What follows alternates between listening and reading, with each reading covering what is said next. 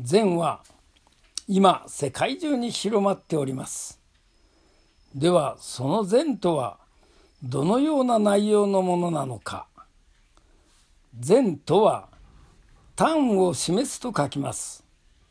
これは単とは一つということ。他に比べるもののない今の事実。これを確かにそうだと自らそううなずくことであります。それは日常生活の中で行じていることです。特別なものではなく今のことこの昨今の様子が善であります。例えば仕事をする時その仕事と一つになる。自分が今仕事をしているという意識が入ると仕事と自分との距離ができて一つにならないですね。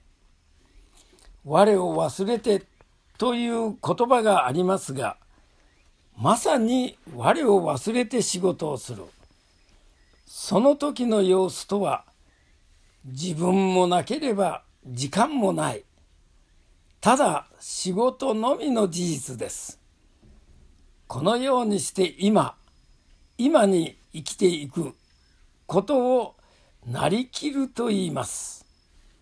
座禅も座禅は座禅なりという座禅をしなければなりません。曹洞宗では士官多座と申しております。この士官多座とはただ座るということです。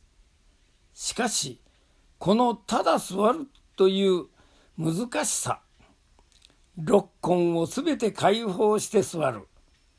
一呼吸一呼吸になりきりなりきりこの一呼吸もなくなり座もなくなる。ただ座るのです。この様子が端を示すことです。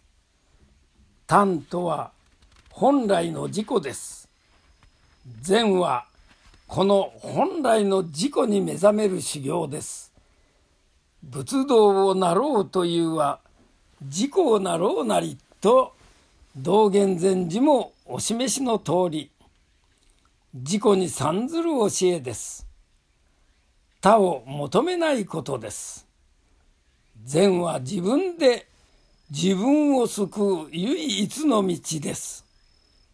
間違いなく確実に安心できる道が善です。お寺は生きてる人の心の道場です。皆様一緒に座禅をいたしましょう。合唱